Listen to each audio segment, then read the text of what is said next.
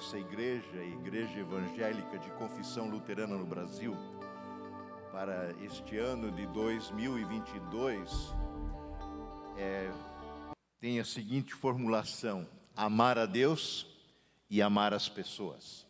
Amar a Deus e amar as pessoas. Esse é um binômio é, inseparável.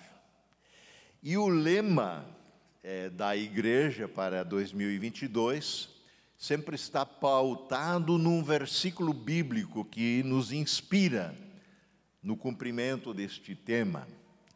E ele está pautado em 1 João 3, verso 18, que diz: Não amemos de palavra, nem da boca para fora, mas de fato e de verdade. Não amemos de palavra, amor não é discurso, não é coisa da boca para fora. Amor nos compromete por inteiro, de forma verdadeira. O tema deste ano, então, 2022, amar a Deus e amar as pessoas, nos insere diretamente naquilo que é mais central que nós temos nas Escrituras Sagradas ele nos remete diretamente ao centro da vontade de Deus, assim como o Bruno já falou aqui, como palavra de saudação e prevista para esse dia e, e essa semana nas senhas diárias, porque Deus amou ao mundo, a você, a mim, de tal maneira que Ele deu o seu Filho Jesus Cristo por nós, morreu por nós para que nós pudéssemos ter vida nova, plena, abundante. Certa feita, nas andanças de Jesus, ele foi questionado por um líder religioso que percebia que Jesus estava respondendo uma série de perguntas e o fazia de uma forma muito apropriada, respondendo bem, respondendo corretamente. E ele, como um líder religioso, ele, como um mestre da lei, um teólogo, um estudioso das Escrituras do Antigo Testamento, é, ousa também colocar uma pergunta para Jesus, uma pergunta muito legítima, uma pergunta que nesse contexto não tem nenhuma indicação de que ela tinha uma pegadinha, como muitas vezes aconteceu. Não era uma armadilha, era uma pergunta sincera. E a pergunta basicamente é essa: de todos os mandamentos que há na Bíblia, há nas Escrituras, especialmente no contexto do Antigo Testamento, onde Deus deu leis ao povo, mandamento ao seu povo, de todos os mandamentos, qual deles é o mais importante? E Jesus responde a essa pergunta dizendo: o mandamento mais importante é este. E ele cita um texto então do Antigo Testamento: Ouça, ó Israel, ouça, ó povo do Senhor. O Senhor nosso Deus é o único Senhor. Ame-o, portanto, o Senhor seu Deus, de todo o seu coração, de toda a sua alma, de todo o seu entendimento, de sua mente, com todas as suas forças. E ele não para aí. O segundo mandamento, igualmente importante, não um pouco abaixo, igualmente importante, no mesmo patamar, incluído no mesmo pacote, é ame o seu próximo como a si mesmo. E Jesus conclui dizendo: nenhum outro mandamento é maior do que esse. Aliás, ele até coloca é, no singular, dizendo nenhum outro mandamento é, substitui, é maior, tem uma demanda maior do que o mandamento do amor. Porque ele brota da essência do Deus que é amor. O Deus que nos criou a sua imagem e semelhança deseja que aqueles que lhe pertencem, aqueles que espelham a imagem de Deus, reflitam o amor de Deus. E isto começa em amando o Senhor sobre todas as coisas e, semelhantemente, o próximo como a si mesmo. À luz deste mandamento, eu gostaria de nos submeter nessa noite e convidar você a uma autoavaliação, a um momento de, de reflexão, de olhar para a sua vida de uma forma é, um pouco mais crítica, quem sabe, à luz deste mandamento. Como estamos nós, você e eu, em relação ao maior mandamento que já nos foi dado? Como estamos em relação a esse mandamento? Como anda a nossa relação de amor, esse primeiro amor apaixonado por Jesus, esse primeiro amor que me faz apaixonar pelo próximo, de amar incondicionalmente como fomos amados. Como estamos em relação a isso? O amor é uma palavra maravilhosa, né? Ela soa bem, ela é bonita, é, ela está assim presente, maciçamente presente, massivamente presente é, nos escritos poéticos, desde muito, muito tempo. É, é bom falar do amor, cantar do amor, ela parece que enche a boca, ela faz algum sentido para as pessoas, de alguma forma, é, quando somos convocados a amar, chamados a amar, é, suscita alguma coisa dentro de nós, da nossa natureza mais profunda enquanto seres humanos, e a gente diz: nossa, é por aí a coisa. Amor, na verdade, é para dizer assim, pouco é um cumprimento do outro mundo. É, o amor é divino. O amor é divino, porque Deus é amor. O amor é um poder que transcende todas as coisas. Mágoas, amarguras, desentendimento, briga, qualquer coisa. O amor nos capacita a superar, a ir além. Sem amor, nós, como crentes no Senhor Jesus, nós, como cristãos, jamais poderíamos ser aquilo para o que Deus nos criou jamais seremos aquilo que Deus espera que sejamos enquanto filhos e filhas adotados pela fé em Cristo, que deveriam espelhar essa semelhança do Pai, que é amor. Jesus disse certa feita aos seus discípulos, João 13, 35, Nisto todos conhecerão que vocês são meus discípulos se vocês tiverem amor uns aos outros. Vejam, nisto, não é na assistência social, não é nos discursos teológicos, não é no louvor, não é em nenhuma outra coisa. Vocês serão conhecidos como meus discípulos, vocês serão identificados imediatamente como um povo que me pertence na medida em que vocês amam uns aos outros. Pensando bem, olhando para trás, quanto trabalho, quanto esforço acabou em frustração por falta de amor. Quantos planos, quantos projetos se tornaram frios e não alcançaram o objetivo, especialmente na perspectiva cristã, porque não se concretizaram porque faltou amor. Aquela nota distintiva, aquela qualidade última que se espera das coisas que vêm do povo de Deus. Quantas decepções tivemos em experiências na vida, em relacionamentos, por causa da ausência do amor. Onde o amor não está, os resultados não são bons.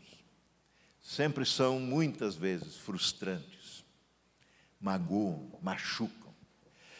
Na primeira comunidade cristã, relatada de maneira especial em Atos dos Apóstolos, na descrição de Lucas, mas também através das cartas de Paulo e assim por diante, mas especialmente pensando um pouco em Atos dos Apóstolos, que retrata essa comunidade primeira, primitiva, é, mas primeira, né? não no sentido meramente antigo, ultrapassado, a comunidade primeira. É, o que se percebe na história da igreja cristã nos seus primórdios, é essa evidência do amor com um poder extraordinário. Ah, essa é uma marca registrada, é a nota distintiva da igreja cristã nos seus primórdios. Em Atos 2, depois da, da, do relato do, do Pentecostes, da, dos discípulos serem cheios do Espírito, de Pedro pregar ousadamente, as pessoas estarem lá e serem compungidas por essa palavra, ao ponto de dizer: e agora, irmãos, o que, que faremos? E Pedro chama, os convoca ao arrependimento, a acolherem pela fé a Cristo Jesus e seriam cheios do Espírito Santo. Aí surge, por assim dizer, a igreja, fundante ali, o momento fundante da igreja. E aí, logo em seguida, versos 42 a 47, Lucas se detém a descrever um pouco como viviam esses primeiros cristãos. E aí, entre outras coisas, logo no início dessa descrição, Lucas diz assim, Atos 2, 44, todos os que creram, não alguns, não os poucos, não apenas os doze apóstolos, todos os que creram estavam juntos e tinham tudo em comum. E aí segue a descrição. É, eu destaco apenas esse pequeno verso para falar da dimensão do amor existente na vida dessa comunidade, porque estar juntos ao ponto de dividir a vida, dividir recursos, dividir problemas, alegrias, celebrar junto, andar junto, é um negócio do outro mundo, porque isso não é o natural na terra. Esse não é o natural na humanidade. É, Paulo vai falar lá em Colossenses que o vínculo perfeito, aquilo que vincula perfeitamente todas as coisas, o que nos une de uma forma verdadeira é o amor. Ele diz: revistam-se de um monte de coisas. Primeiro, dispam-se das coisas ruins revistam-se de uma série de coisas, mas acima de tudo isso, diz ele, está o amor, que vincula, que é o elo perfeito, que une perfeitamente todas as coisas. Isso, por causa desse amor, essa argamassa que nos ajunta e nos faz povo de Deus, nos faz igreja de Jesus Cristo, ao ponto de Paulo usar a figura do corpo do corpo humano para nos identificar como povo de Deus. Nós somos povo que é corpo. Corpo não são partes distintas, ou ainda que diferentes, distintas sim, mas isoladas. É, o corpo não, não, não anda separadamente, a mão não faz uma coisa, a outra mão faz outra coisa, cada um faz o que bem entende. Não é assim todo o corpo, ele está ajustado com a cabeça que comanda esse corpo. E, segundo Paulo, essa cabeça, o cabeça, é Cristo Jesus. É o Espírito Santo que pulsa em nossos corações e mentes, que nos leva adiante como igreja de Jesus. Então, lendo os capítulos iniciais de Atos dos Apóstolos, a gente percebe nitidamente a marca do amor na vida desta igreja. E aqueles que vão olhando de fora, que vão percebendo esse pessoal se reunindo, esse pessoal vive junto, esse pessoal come junto, esse pessoal celebra junto, estão juntos toda hora, para uns grude. E o, com, o comentário que corre é bem simples. Vejam como eles se amam. Vejam como eles se amam. E as pessoas nem ousavam por si só penetrar esse ambiente, a tal ponto que lá em Atos 2, 47, Lucas vai dizer que o Senhor dia a dia ia acrescentando a esse corpo os que iam sendo salvos. A gente adentra esse organismo vivo, faz parte dele, não porque botou seu nome num cadastro, se inscreveu no fichário da igreja, ainda que isso é importante, nós somos uma instituição, nós vivemos no mundo, nós precisamos de nos organizar, mas o que nos insere no corpo vivo de Cristo é o próprio Cristo. Então, o que nós vemos hoje na vida da comunidade cristã por aí? Ou vamos ser um pouco mais específicos. O que nos identifica hoje como comunidade do Redentor? E a gente tem isso no próprio nome. Nós não somos a comunidade da paz, a igreja da paz, a igreja, seja lá qual outro nome.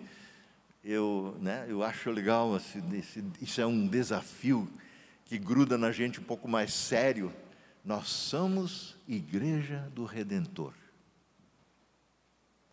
Então, qual é a nossa marca? Qual é a nota distintiva? É o nosso louvor? são as nossas bandas, são os nossos bancos, são nossa estrutura, são nossa organização, são nossos pastores. O que nos identifica? Não tem sido assim que também entre nós muitas vezes, e precisamos, e eu reconheço, me coloco entre isso, muitas vezes temos marcas do desamor, da indiferença, do orgulho, da vaidade, da soberba, da prepotência, do desentendimento, da intriga, da incompreensão. O que nos identifica? Na verdade, nós estamos vivendo num tempo que a Bíblia chama de os últimos dias. É, desde a vinda de Jesus, sua paixão e morte e ressurreição, nós estamos no, nesse tempo que a Bíblia identifica como os últimos dias, até que Cristo volte. E falando desses últimos dias, falando dos sinais que acompanharão a sua vinda, apontando, pra, abrindo os nossos olhos para a realidade à nossa volta, então, se a gente observa o mundo, isso não é de hoje, é desde, a, desde o tempo de Jesus, é assim. É, os sinais estão o tempo todo mostrando de que há um caos cada vez maior. Tem gente que coloca uma esperança incondicional na humanidade. Eu não quero ser um estraga-prazeres, um pessimista, mas achar que nós humanos somos capazes por nós mesmos dar jeito nessa terra, não somos. E Jesus fala disso. Não somos por quê? Porque entre os vários sinais que apontam para as dores que virão nos últimos tempos, ele diz uma coisa que é impressionante. Jesus diz: devido ao aumento da maldade, nós, a maldade não vai diminuir.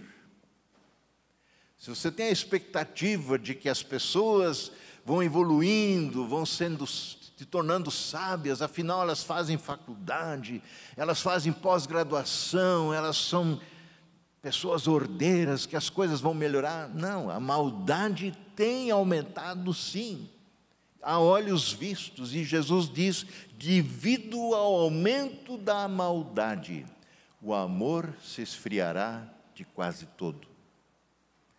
O amor se esfriará de quase todo. Hum, parece interessante isso. Jesus falando de que não é o amor que prevalecerá, é a maldade. Contudo, há um chamado nesse verso, e ele termina assim: Mas aquele que perseverar até o fim será salvo. Perseverar no quê? no Senhor, perseverar no amor, perseverar na comunhão dos irmãos, perseverar na comunhão com o Senhor. este será salvo. Portanto, é sempre de novo um motivo de grande alegria encontrar crentes no Senhor Jesus vivendo nesse primeiro amor, nessa paixão pelo seu Senhor.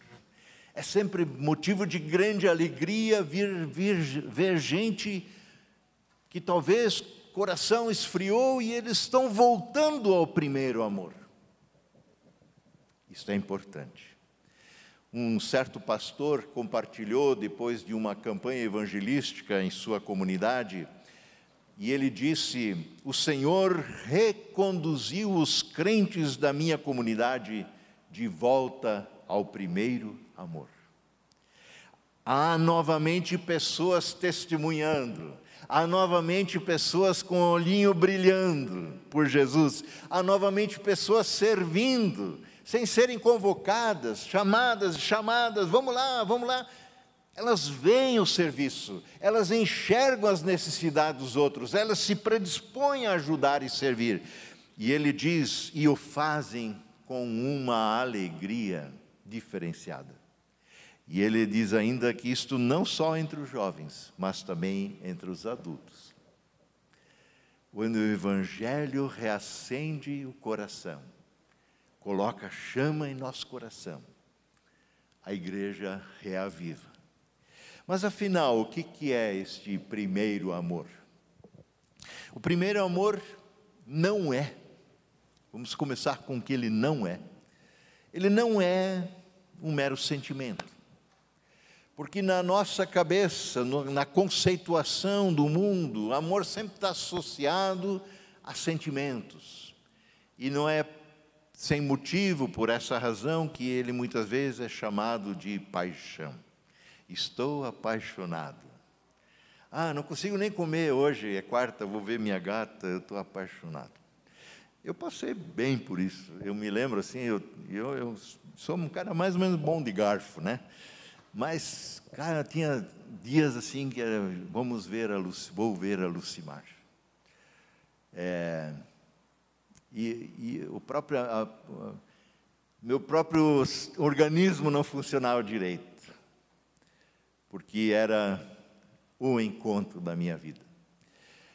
Mas sentimentos, emoções, amor que é mero sentimento, paixão, ele pode ser muito forte, pode ser violento, mas ele é de pouca duração.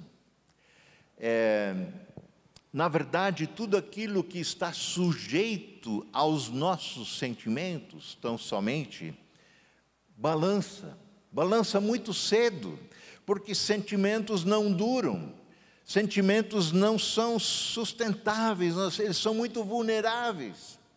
Hoje eles estão aí forte, pulsando, amanhã eles não estão mais.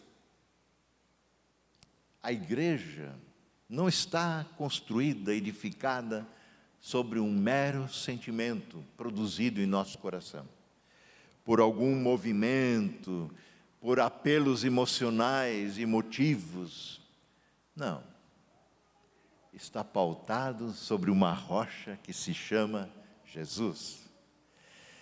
E se o primeiro amor fosse algo sujeito tão somente aos nossos sentimentos, se o primeiro amor fosse algo, então sim, passageiro, então o Senhor Jesus não poderia fazer a advertência que ele faz à igreja, como por exemplo em Apocalipse 2, verso 2 e seguintes, a igreja de Éfeso, a igreja do Redentor. Eu leio essa passagem. Jesus diz: O Cristo ressurreto, sei de tudo o que você faz. O Senhor nos conhece. Sei de tudo o que você faz. Nada podemos esconder aos seus olhos. Tudo Ele sabe. Vi, eu vi, eu enxergo o teu trabalho árduo. Eu enxergo a tua perseverança. Eu sei que você não tolera os perversos entre você que você examinou a pretensão daqueles que se chamam apóstolos e na verdade não são. eu sei que você sofreu com paciência por amor ao meu nome, sem desistir. Contudo, apesar disso tudo, eu tenho uma coisa contra você. Eu tenho uma queixa. É que você abandonou o primeiro amor. Muita coisa certa aconteceu, muito trabalho existiu no contexto da igreja, a partir dessa igreja de Éfeso. Contudo, o principal está faltando. A força motriz, a motivação para fazer o que fazemos, precisa ser, continuar sendo sempre o amor. Esse amor incondicional ao Senhor. E aí Jesus diz: Veja até onde você caiu. Porque você começou no primeiro amor. Você começou com esse amor profundo, comprometido comigo, mas ele foi abandonado. Ele veja até onde você caiu. Aliás, deixe-me só ressaltar isso. Estava comentando sobre isso hoje de manhã. Vou voltar ao verso 4. Jesus disse assim: A minha queixa contra você é a seguinte: você abandonou o primeiro amor. Ele não diz, olha, o primeiro amor esfriou no coração de vocês. Não. O abandonar é um ato propositivo é uma coisa que você decide fazer. Você toma decisões, você faz coisas, você prioriza outras, de tal forma que aquilo que estava no centro vai sendo abandonado e colocado de lado, vai para o escanteio. Você abandonou o primeiro amor. Por isso, veja até onde você caiu, veja até onde levou esse negócio. Veja ao que reduziu a igreja a falta da motivação maior em tudo que fazemos, o amor. E aí Jesus convida: arrependa-se, arrependa-se, volte e pratique as primeiras obras. Pratique aquelas coisas da forma como você praticava no início. Volte para essa prática. Do contrário, diz Jesus, eu virei até você e tirarei o candelabro, tirarei a luz de você que brilhava ali naquele lugar, que brilhava entre as igrejas. Porque tudo que você projeta, tudo que você indica, tudo que você faz, não promove mais o Senhor promove a você mesmo. Tirarei você do seu lugar, o candelabro do seu lugar. O seu testemunho não faz mais sentido, porque ele não aponta para quem é devido. É uma palavra forte essa que o Senhor nos dá. Muitos acham que o primeiro amor seja o auge da vida cristã e que tá, tem a ver talvez aí com a nossa conversão, nosso primeiro momento com Jesus. E esse sendo o auge, de lá, de lá em diante a gente só vai se distanciando dele. Até numa campanha evangelística também, é, antigamente tinha esse negócio mais, né? A gente de vez em quando tinha o Yuksh e outros aqui. É, pessoas né, vinham aí à frente com os olhos cheios de água, d'água e de lágrimas, dizendo: Senhor, eu entrego minha vida a Ti. Não é que esse seja a única forma de render sua vida a Jesus. Para muitos isso é um processo, como foi para mim. Não tem uma data, não tem uma referência. Outros têm. Mas eu sei que a partir do momento que conheci a Jesus, minha vida mudou. Meu coração pulsa em outra frequência. E o amor é determinante. Então, para muitos, acho que esse é o auge da vida cristã e a gente se distancia dele. E nessa campanha evangelística, especialmente feita é, com um movimento jovem, muitos jovens entregaram sua vida a Jesus. Aí um, um irmão querido, já de longa caminhada na igreja, chamou aquela gurizada para o lado e disse: Ó, oh, gente querida, não quero assim jogar um balde de água fria, mas saibam que isso não vai durar para sempre, essa alegria de vocês aí. É, essa alegria tem prazo. O tempo vai passar, as coisas vão voltar ao normal, tudo sossega, e você vai ficar de novo friozinho como você estava.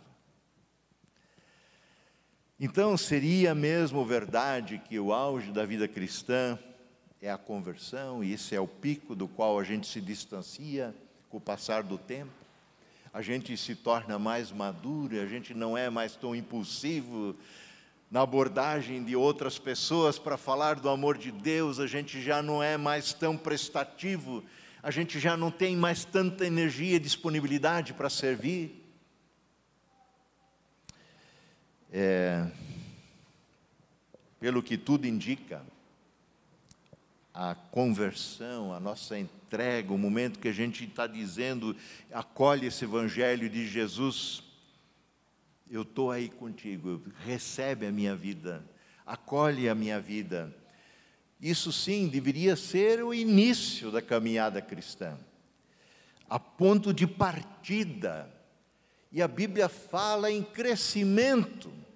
A Bíblia fala em crescimento rumo à maturidade, à semelhança de Jesus, da plenitude de Cristo. O padrão de crescimento não sou eu, não é o Bruno, não é o Islam, não são nossos líderes.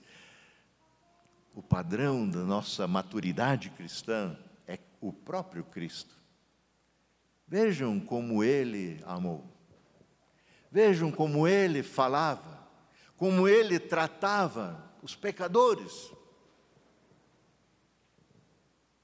Nós nos tornamos arrogantes, com o dedo sempre em riste, apontando, acusando, fazendo juízo, criticando.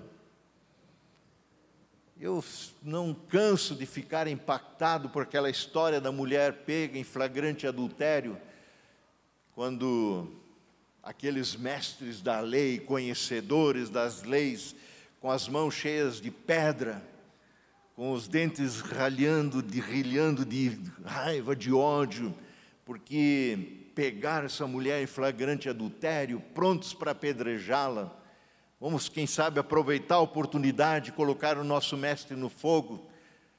Senhor, a lei manda que a apedrejamos. E o que tu dizes? Bom, quem não tiver pecado, que atire a primeira pedra. E a fala de Jesus para essa mulher: Mulher, onde estão os teus acusadores? Onde estão os teus acusadores? Eu também não te condeno. Vai e não peques mais. O Evangelho é libertador. A gente às vezes aborda e olha para as pessoas, mesmo quando elas não conheçam a Cristo, e acha que elas devem ter uma postura cristã de alguém que tem caminhadas de longo prazo com Jesus, e onde nem essa pessoa às vezes tem. Jesus amava e ama o pecador. Essa é a marca como que ele tratava as pessoas. É... Então, conhecer a Jesus nos insere numa relação amorosa profunda, no primeiro amor. Neste amor que é uma dádiva divina que é um presente de fé. E Paulo diz, e eu preciso encerrar, que esse amor é derramado em nossos corações pelo Espírito Santo de Deus que nos foi dado. Romanos 5:5.